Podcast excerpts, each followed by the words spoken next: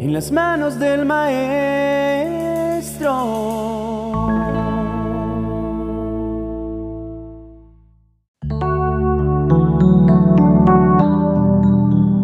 Todos en algún momento de nuestras vidas hemos llegado a preguntarnos la razón por la que las cosas que a nuestro parecer son desafortunadas ocurren a personas buenas.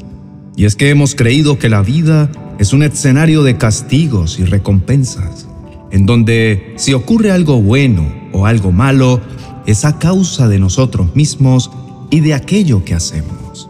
Aunque evidentemente existe una ley de la siembra y la cosecha, la cual es real, en este día hablaremos de aquellos procesos que no tienen sentido para quien los vive. Aquellos procesos y pruebas que parecen ser injustos y que no tienen explicación alguna. Para esto, importante que podamos entender que mientras vivamos, estaremos expuestos a pasar por momentos difíciles en nuestra vida, muchos de los cuales, a simple vista, no tendrán origen o razón alguna. Estos procesos no los viven un número limitado de personas, sino que todos en algún momento de sus vidas tendremos que enfrentarlos. Asimismo, vendrán momentos maravillosos, llenos de abundantes bendiciones, alegría y gozo, momentos de abundancia material y provisión, momentos para celebrar metas y sueños cumplidos y para disfrutar con aquellos que amamos. Si vemos a nuestro alrededor este tipo de situaciones, buenas y malas, nos ocurren a todos, no importa nuestra situación social o económica, el lugar donde vivimos o con quién nos relacionamos. No importa qué tantas cosas buenas hayamos hecho o qué tanto sintamos que hemos fallado. Simplemente los momentos desafiantes y los momentos de plenitud hacen parte de la vida misma.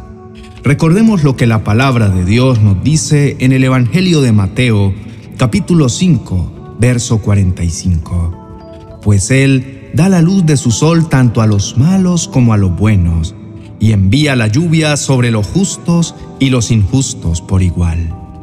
Entonces, ante estas situaciones podríamos preguntarnos, ¿qué es lo que realmente nos diferencia a todos aquellos que somos llamados hijos de Dios? La respuesta es clara y es la manera en la que enfrentamos y transitamos por ellas. Pero sobre todo, que al final de cualquier situación desafiante, Dios la transformará para nuestro bien según el maravilloso y perfecto propósito por el cual nos creó a cada uno de nosotros. Quiero traer a tu memoria una historia de una prueba inexplicable un sinnúmero de infortunios que parecían estar cargados de injusticia y hasta olvido de parte de Dios. Posiblemente si en estos momentos estás pasando por alguna situación difícil, te sientas identificado, pero sobre todo animado y lleno de esperanza para saber que todo siempre tiene un propósito para tu bien. Esta es la historia de Job quien tuvo que vivir una gran cantidad de aflicciones, una tras otra. Las pruebas que él soportó claramente no tenían explicación y mucho menos se podrían catalogar como una consecuencia a alguno de sus actos. Pues Dios mismo habló de Job diciendo, hombre perfecto y recto, temeroso de Dios y apartado del mal. Un hombre intachable de quien Dios mismo se jactaba diciendo, no hay otro como Él en la tierra. Quizá para Job, una de las cosas más difíciles de su prueba fue no poder entender la razón de lo que vivía. Él tuvo que experimentar la pérdida de las riquezas materiales que con tanto esfuerzo había conseguido, una enfermedad física con terribles llagas en toda su piel, el abandono de su esposa, quien llega a decirle, maldice a Dios y muérete, y con esto la destrucción de su familia, el juicio por parte de sus amigos y las constantes luchas espirituales. Seamos como Job, quien a pesar de todo, Job no pecó porque no culpó a Dios, quien en medio de su aflicción exclamó, Dios podría matarme, pero es mi única esperanza. voy a presentar mi caso ante Él. Dios fue su esperanza y su roca en medio de la tribulación. Job en medio de la nada encontró en Dios todo lo que necesitaba. Dios fue su sostén, su escudo, su protección y su esperanza. Por esto dijo, pero en cuanto a mí, sé que mi redentor vive, y un día por fin estará sobre la tierra, y después que mi cuerpo se haya descompuesto, todavía en mi cuerpo veré a Dios. Yo mismo lo veré, así es, lo veré con mis propios ojos. Este pensamiento me llena de asombro. Hoy nosotros que conocemos la historia completa, podemos ver que finalmente Dios cumplió su promesa y todo terminó obrando para bien. El libro de Job, capítulo 42, verso 10 al verso 17, relata cómo Dios restauró la prosperidad de Job así. Y quitó Jehová la aflicción de Job cuando él hubo orado por sus amigos, y aumentó al doble todas las cosas que habían sido de Job.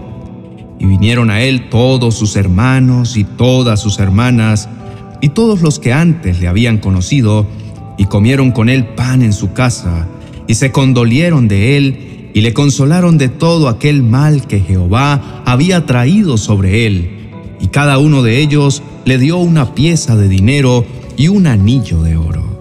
Y bendijo Jehová el postrer estado de Job más que el primero, porque tuvo catorce mil ovejas, seis mil camellos, mil yuntas de bueyes y mil asnas, y tuvo siete hijos y tres hijas.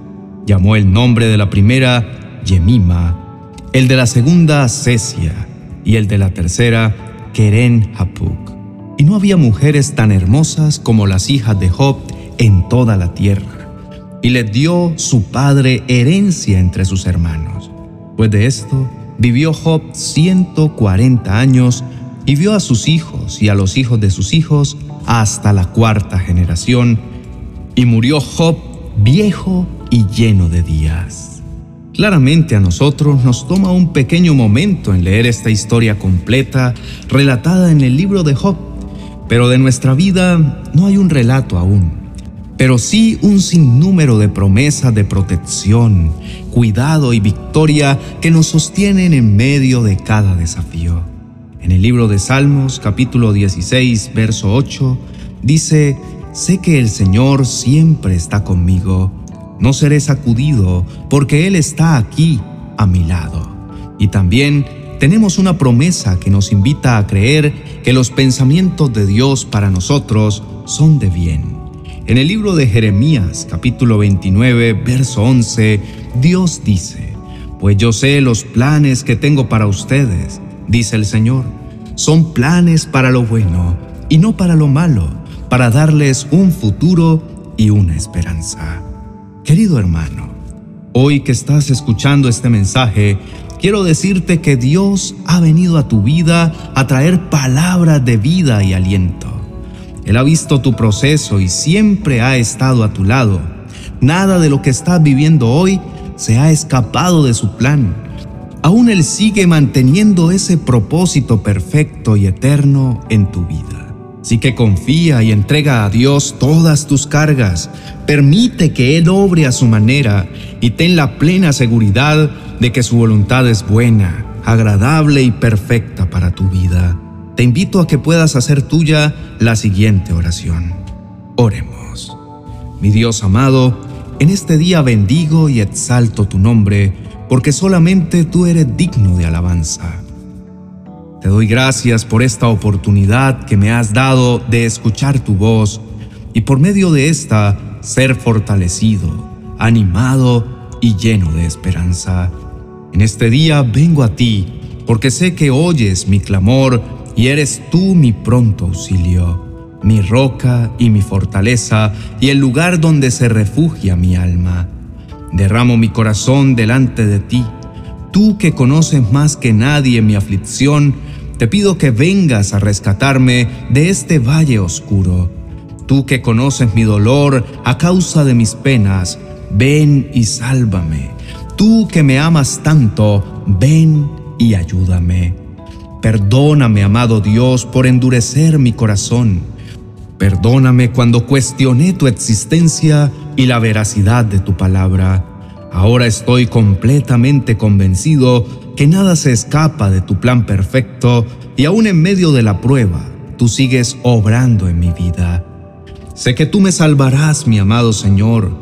Me aferro a tus verdades y me regocijo en tu palabra y en tus promesas. Declaro que seré como el hombre bienaventurado y seré aprobado en medio de la prueba. Y al final recibiré la corona de vida que prometiste a los que te aman. En el nombre de Jesús, amén y amén. Gracias por haber llegado hasta este momento. Deseamos que este mensaje haya bendecido enormemente tu vida. Recuerda que puedes dejarnos tus peticiones de oración en los comentarios y con nuestro equipo estaremos intercediendo en oración por tu vida. Bendiciones.